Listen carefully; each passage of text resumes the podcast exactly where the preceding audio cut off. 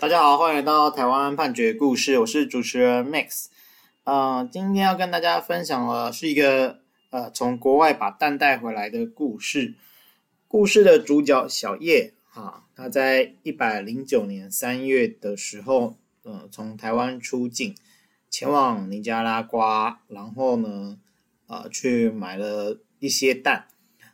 然后在一百零九年三月呃十六日。就是隔大概九天，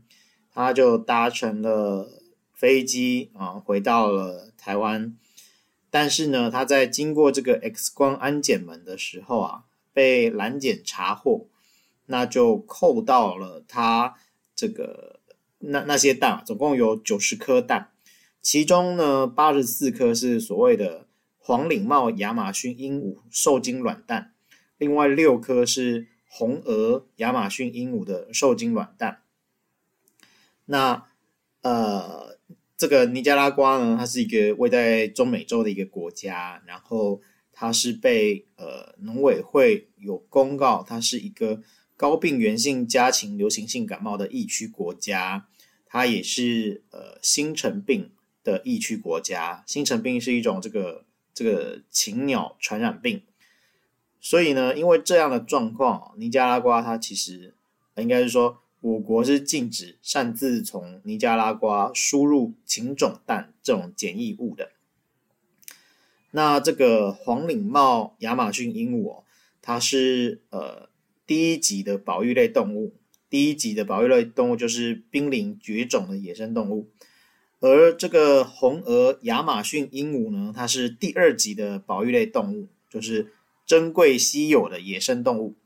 所以呃，小叶呢，他带回来的这九十颗蛋呢，呃，不仅仅是这个保育类动物的受精卵蛋啊，同时呢，他这个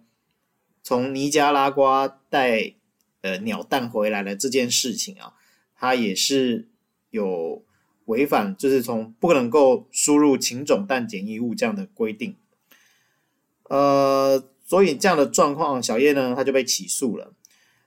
进入第一审啊，法院的时候，小叶呢，他是否认说他有犯任何的法律，哈，他是说他不知道这些蛋是鹦鹉蛋啊。这九十颗蛋呢，他是在西班牙的市场买的。他在西班牙的市场呢，有吃到这个鸡蛋的料理，还有一个阿姨就带他到当地的小摊贩。他看到很多当地的小吃，这个阿姨就推荐他买九十颗蛋，他就带回来台湾啊。嗯，在现场他是一个菜篮包起来，他分不出是鹦鹉蛋还是鸡蛋这样子。好，可是呢，呃，法院他在审理的时候啊，他就说，诶，首先呢，这个九十颗蛋啊，里面八十四颗蛋是第一级保育类动物的，六颗蛋是第二级保育类动物，这个是客观的事实。那这个濒临绝种的野生动物，就是所谓的第一级的保育类动物，它指的是这个族群量已经降到危险标准，它的生存已经面临危机的野生动物。而这个珍贵稀有的野生动物，它指的是各地特有或族群量稀少的野生动物。这两种动物啊，哦、是不能够在没有经过中央主管机关同意的情况下进行输入或输出的。违反的话呢，啊、呃，它是会违呃受到这个野生动物保育法第四十条第一款啊、去科予刑责。那它的刑度是六个月以上五年以下的有期徒刑啊，可以并科呃三十万元以上一百五十万元以下的罚金。啊，此外啊，就是呃就是前面有提到这个尼加拉瓜的是禁止输入的这个部分。他说这个。呃，检疫物啊，它指的是有可能呃，就就动物它的呃尸体啊、骨啊、肉啊、血脏啊、脂肪啊等等啊，可能传播动物传染病病原体的物品，就是有些呃国家的有一些特殊的病种，那不能够随意的让它进来，不然可能会造成一些生态上的影响。所以这个部分呢。啊，它也是有违反动物传染病防治条例哦。那它是违反了这个条例的第三十三条第一项第一款，然后擅自输入这个阴湿检疫物，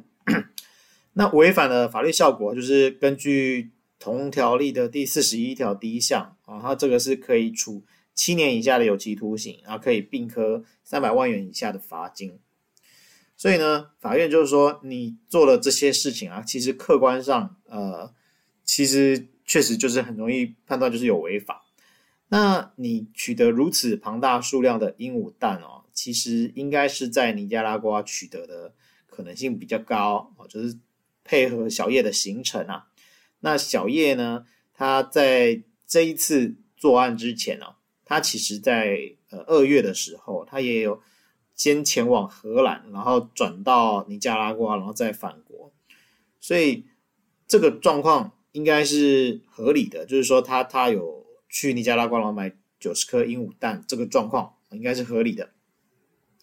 那虽然这个小叶啊，他在警询的时候辩称，哈，他这个是在西班牙市场买的蛋啊，然后在法院的时候也是说他在西班牙买的蛋，他分不出是鸡蛋还是鹦鹉蛋等等啊。可是呢，法院说你的这个出入境记录啊，其实你的那一次的旅行呢，只有前往荷兰啊、尼加拉瓜、巴拿马跟曼谷啊，你根本没有去西班牙。然后，呃，小叶虽然说哦，就是尼加拉瓜跟西班牙都在附近啊，但其实就像前面提到，尼加拉瓜在中美洲啊，啊，西班牙根本不在中美洲，所以这个是呃，显然是跟地理上的现实是不符的。所以小叶就是主张说他在西班牙跟摊贩买蛋这件事情是很可疑的。那此外呢，这个检察官有提出常见的鹦鹉价格列表，亚马逊鹦鹉它的市价大概是三万五千元到八万五千元哦，呃，这就是前面提到两种鹦鹉，它的因为珍贵的程度不一样，所以它会有价差。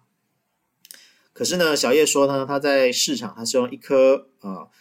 二到五元去购得这九十颗蛋，